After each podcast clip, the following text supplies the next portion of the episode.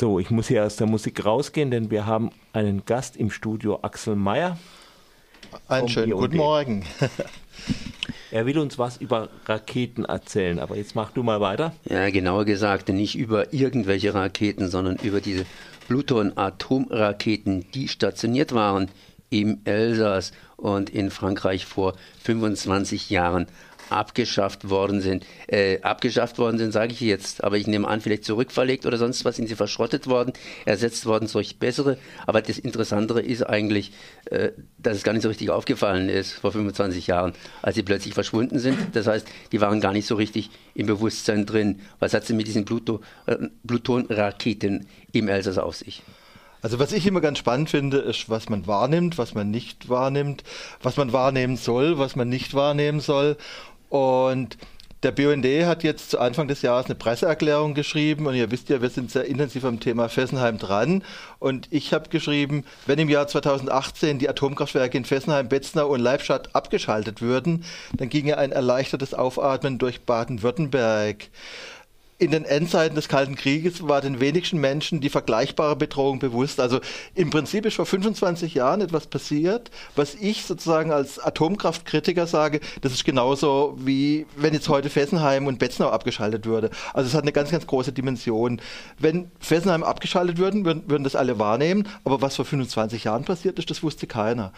Die Friedensbewegung, die Anti-Atom-Bewegung, die damaligen Grünen äh, haben das Thema aufgegriffen aber es war den wenigsten bewusst. Das heißt, es war ja diese Situation noch, Blocksituation, äh, Konfrontation mit dem Osten und da gab es in Frankreich die Pläne, äh, ja, Atomraketen erstmal zu stationieren, äh, die eine sehr, sehr geringe Reichweite haben. Das heißt also Reichweite es waren Atomraketen stationiert, taktische Gefechtsfeldwaffen mit einer Reichweite von 125 Kilometern. Und die waren einfach dafür vorgesehen, sie im Ernstfall, wenn der böse Feind aus dem Osten kommt, die an die Grenze zu verlegen und dann sozusagen den äh, vorrückenden Feind im Schwarzwald zu empfangen. Moment ich mal, Moment mal, wären wir da nicht eigentlich auch getroffen worden? Äh, der vorrückende Feind wäre natürlich getroffen worden, aber äh, im Prinzip wären dann natürlich die ganzen Städte und, und der ganze Schwarzwald eingeebnet worden. Man muss sich das einfach äh, auch nochmal vorstellen. Das waren taktische Gefechtsfeldwaffen. Äh, das sind die kleinen Hämmer, in, ich betone die Anführungszeichen klein, also die die amerikanische Atombombe Little Boy, die über Hiroshima abgeworfen wurde, hatte 13 Kilotonnen und diese Plutonraketen, die hatten zwei Gefechtsköpfe, nämlich einen mit 15 Kilotonnen und der andere mit äh, 25 Kilotonnen. Und äh, das heißt also, es wäre die doppelte Hiroshima-Wirkung gewesen. Das waren in Anführungszeichen kleine Atomwaffen. Und äh, ja, die wären über dem Schwarzwald abgeschossen worden und die hätten sozusagen den Schwarzwald zerstört. Und was ich da spannend fand, damals, also mhm. wir waren ja damals schon dagegen, war, dass im Prinzip die Bevölkerung und die Medien immer Richtung Osten geschaut haben, der böse Russe, der uns bedroht, und dass sie nie gesehen haben, im Falle eines großen Krieges wäre Deutschland einfach Schlachtfeld gewesen. Nachvollziehbar aus nationalen Gründen. Also klar, die Franzosen hätten äh, den Krieg lieber, den Atomkrieg lieber auf deutschem Territorium äh, gehabt als auf französischem Territorium. Aber das ist diese Perversion des militärischen Denkens. Und was ich spannend finde, ist, dass es einfach, dass es damals nicht bewusst war und dass bisher auch die Medien äh, äh, dieses Erinnerungsdatum eigentlich noch nicht so stark gebracht haben. Also danke an Radio Dreieckland, dass ihr solche Themen aufgreift. Ich kann mich aber deutlich erinnern, dass mein Geschichtslehrer mal so in ein paar Zwischensätzen gemeint hat, Frankreich hat vor, sich in Deutschland zu verteidigen, und zwar mit Atomwaffen. Und das war dann schon zumindest ein leichtes Thema bei uns, das heißt leicht insofern, als es durchaus erwähnt worden ist. Aber warum hat es die Friedensbewegung nicht aufgegriffen in den 70er Jahren? Ich meine, das ist ja in den 60er Jahren praktisch sind diese Atomwaffen äh, installiert worden. Da gab es irgendwie 68 so eine gewisse Aufregung. Äh, und dann natürlich die Friedensbewegung, das ist die Grünen und so weiter, sind ja gekommen da in den 70er Jahren irgendwo. Warum ist es nicht irgendwie durchaus eingeflossen? Warum war das kein Thema? Also ist, also noch eine, zwischendurch ne? noch eine, eine, technische Geschichte. Kilotonne steht ja. natürlich für 1000 Tonnen ja. TNT. Also während, fünf, also während dort, wo diese Rakete runtergegangen wäre, die Gegen, äh, Explosionskraft von 15.000 Tonnen TNT hier in dem doch nicht ganz so undicht besiedelten und die Verkehrswege sind ja auch die besiedelten Wege äh, hier explodiert. Ein einziger Sprengkopf. Was ich spannend finde, äh, die Frage war die, ob wir uns nicht gewehrt haben. Es gab damals, die Grünen waren kritischer, es gab parlamentarische Anfragen von der Abgeordneten Luise Teubner. Äh, Solange Fenet aus dem Elsass war dagegen mit, mit, de, mit den elsässischen Umweltgruppen.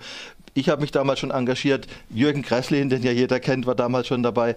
Also wir haben versucht, es zum Thema zu machen. Es ist aber nie durchgedrungen. Das heißt, im Prinzip gab es diese Verdrängungsmechanismen, die einfach diese Dinge weggedrängt haben. Und äh, man, man wollte es nicht wahrnehmen, man wollte es nicht hören. Und wie gesagt, wir leben in einem demokratischen Land. Auch damals lebten wir in einem demokratischen Land. Äh, es war nicht so, dass es ganz verschwiegen wurde. Es war in Themen, aber es war nie in den Köpfen. Und das erlebe ich immer wieder als Schwäche von Bewegungen, wenn sie es nicht schaffen, solche Themen in die Köpfe zu bringen. Und da bin ich jetzt aber auch schon wieder beim Heute.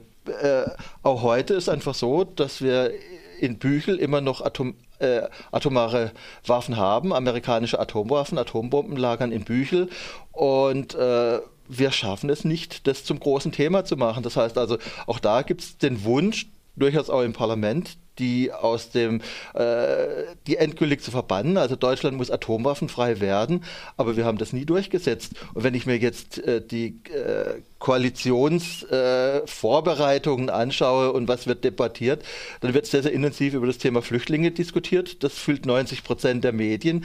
Aber Themen wie äh, Abzug der Atomwaffen aus Büchel ist kein Thema. Und was ich im Moment ähnlich finde wie damals mit den Atomraketen, ist das Thema Aufrüstung.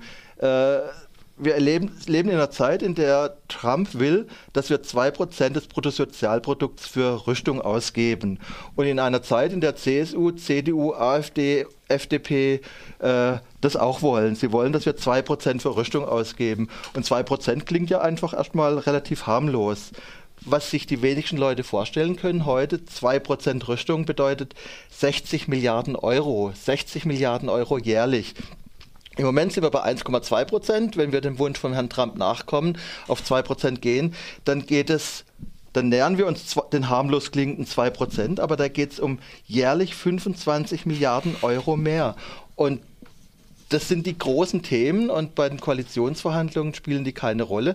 Aber das liegt auch ein bisschen an uns, weil wir es nicht schaffen, diese Dinge zum Thema zu machen und das in die Köpfe reinzubekommen. Also einfach, wir haben eine, wir, wir leben in einer Zeit, in der wir abrüsten sollten, in der wir weniger Geld für Rüstung ausgeben sollten, in einer Zeit, in der die Kriege, gerade der, der, letzten Jahre, eigentlich alle Kriege, aber gerade auch die Kriege der letzten Jahre haben gezeigt, dass sie die Probleme nicht verkleinern, sondern vergrößern. Und in so einer Zeit soll fünf, soll einfach 25 Milliarden Euro jährlich mehr für Militär ausgegeben werden. Und wir müssen das verdammt nochmal zum Thema machen. Ja, wir haben gerade vorhin eben auch einen Beitrag über die Unikliniken. Das heißt, da wird mehr Personal gebraucht und natürlich kann man sicherlich mehr Personal einstellen, wenn man hingeht und die Gelder entsprechend nicht in militärische Ausgaben rein, ja, reinleitet, sondern eben in andere Ausgaben. Da gibt es garantiert genügend Möglichkeiten. Die SPD sagte am Anfang, dass sie dieses 2%-Ziel nicht will, aber die SPD wird umfallen, wenn ihr keine Bewegung den Rücken stärkt in, die, in, in, in diesen Konflikten. Und ich erlebe uns im Moment relativ schwach, wenn es um die Besetzung von Themen geht. Und da ist leider die andere Seite wesentlich stärker. Und, und damit sind wir wieder bei der Zeit vor 25 Jahren. Vor 25 Jahren waren Leuten nicht bewusst, dass sie von französischen Atomraketen bedroht sind, dass das dass der Schwarzwald weggepustet worden wäre im Fall eines Krieges. Das war damals kein Thema. Und heute sind die amerikanischen Atomwaffen in Büchel kein Thema. Und heute sind die, ist diese Aufrüstung äh, um 25 Milliarden zusätzlich jedes Jahr, was das 2%-Ziel bedeutet, auch kein Thema. Dann danke ich mal Axel Meyer, dass du da gewesen bist.